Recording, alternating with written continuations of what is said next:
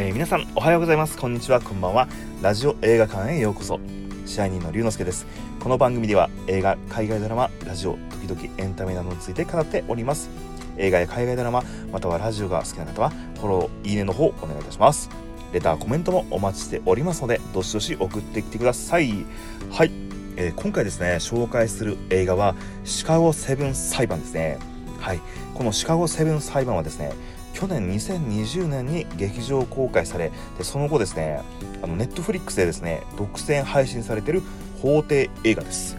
これですね1969年のアメリカで実際に起きた裁判なんですよね。でこれをもとに、えー、映画化された、えー、物語です、えー、まあですね、まあ、とある、えー、ベトナム戦争のデモを、えー、煽ったということで7人の活動家とですね、えー、それを弁護する人たちで裁判官検察官が法廷を舞台にドラマを繰り広げていくという物語ですで今年のですねアカデミー有力、えー、アカデミー賞有力候補なんですねはいまあ、作品賞とか、まあ、いくつか部門にノミネートされると思いますけれども、えー、本当に素晴らしい映画です。えこの、えー、シカゴセブン裁判、えー、キーワード、え見どころはですね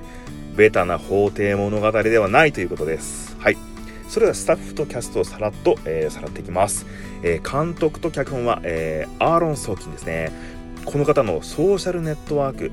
あのー、Facebook のマーク・サッカーバーグを、えー、主人公にした、えー、映画がありましたけどそれとかあと映画「スティーブ・ジョブズ」など実話とか、あの、社会性の映画がすごく得意な監督さんなんですね。このアーロン・ソーキンさんが、えー、脚本も担当します。で制作と制作組織はあのたくさんあるんで、えー、省きます。で、えー、配給会社がネットフリックス。で制作会社がパラマウントピクチャーズドリームワークスなどになっております、えー、キャストですね、えー、エディ・レッドメイン。サシャバロン、えー、サシャ・バロン公演。ヤーヤ・アブルドゥル・マティーン2世ジェレミー・ストロング。ジョセフ・ゴードン・レビット。そしてあのマイケル・キートンですね。マイケル・キートンといえば、えー、バットマンとかあとは、えー、最近では、えー、スパイダーマン、えー、ファーフロムホームホームカミングどっちかに出てましたね。はい。で、え、ストーリーですね。で1968年大統領選を控えた8月28日ですね。イリノイ州のシカゴで、え、民主党の、え、全国大会が広がれていました。でそこでですね、えー、ベトナム戦争に反対するような若者たちが、えー、いろんな集会やデモをやってたんです。でその近くの、えー、会場近くのですね公園ではですねそのデモ隊と警察がですね衝突衝突してもう大騒ぎになったんですね。たくさんの負傷者を出してしまう事件へと発展してしまうんです。でこの、えー、衝突事件ねの、えー、死亡者言われた7人がですね起訴されて法廷に立つことになるんですね。でこの型破りなですね7人たちはいろんなまあ失礼な態度、え失礼な言動で、ま、裁判官を、あのー、裁判長を怒らせて法廷侮辱罪たくさん問われるんですけれども果たして彼らは、えー、今後どうなっていくのか彼らの運命はというところに、えー、物語ストーリーになっていきます。はい、で見どころなんですけどまあ、最初に言った通りですねこの映画ですねベタな法廷物語ではないというここめちゃくちゃ重要なんですね。なんでかというと大体あの法廷物語ってなんかあの最初めちゃくちゃ不利なあの被告人と弁護士がいろんな、えー、証拠を新たに掴んだりとかなんか予期せぬ、えー、証言者が現れたりとか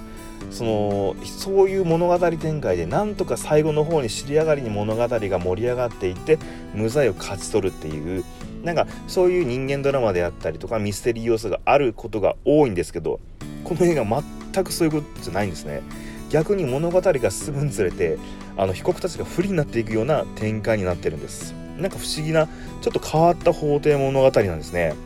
で史実なので最終的にどうなっったかっていうのは分かるんですよ。そうウィキペディアとかネットで調べたら分かるんですけどこの映画は最後の最後の最後までは書かれないんですね。はい。あのー、まあ簡単に言うと被告があのー、無罪に最後になってどんでん返しでハッピーエンドという構成ではありません。はい。まあその代わりですね実はこの映画ってあのー、そこがポイントではなくてその時代背景ですね。なぜそれがあ起こったのか、まあ、当時のアメリカそして世界情勢考え方なんかがあの浮き彫りにされてるんですよねどんどんどんどんピックアップして現代人僕たちにあの見せつけてるそんなかんそういう、まあ、制作側のこの監督脚本のアーロン・ソーキンのメッセージがあるなーってすごくあの伝わったんですよねなんかですね。でまあ、そのメッセージですね、まあ、受け取り方それぞれだと思うんですけど、まあ、これを見て何かのきっかけにしてほしいと思ってるのかなと思いましたね。でも、まあ、何よりも、まあ、物語として2時間ちょっとあるんですけどエンタメ作品としてとても素晴らしいのであの見る価値は本当にあります。でそしてですね先ほ先ほど話しましたえー、その時代背景なぜ起こったのかとか当時の世界情勢の話としましたけど、まあ、日本人にはですねあまりこの、まあ、馴染みがないというかこの戦争であったりとか、まあ、1960年代なんで日本で言えばもう太平洋戦争が終わった後ですよね。でその馴染みがないようなあ戦争であったりとか、まあ、もちろんその人種差別とかデモとか大統領選挙まあもちろん日本でももちろんその全くないとはもちろん言い切れない部分ですよね。はい、あのそういったことがあの物語の中心にあるんですよなのであのなんかなそこにですね、まあ、大きな権力に立ち向かっていく、えー、志ある人間と弁護士の法廷物語なんだなと思いますけどあのちょっとそれで分かりにくいかなと思う部分もあるかなと思ったんですよ。なんかそういうなんか戦争、え人種差別でも大統領選挙みたいな、まあ、ちょっとあのー、頭で分かってるようで根っこの部分が分か真相日本人ってしてる人少ないと思うんです。まあこれは勝手な私龍之介の解釈なんですけど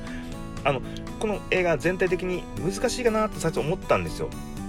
でも意外や意外あのとても分かりやすかったんですね。はい。それなぜかというとあの私があの字幕で見たからなんですよね。はい、あの結構ですねもちろんその海外ドラマなんでベースは英語なんですけど絶対に英語のまあ、あの音声じゃないと嫌っていう人ももちろんいると思います。でもこの映画に関しては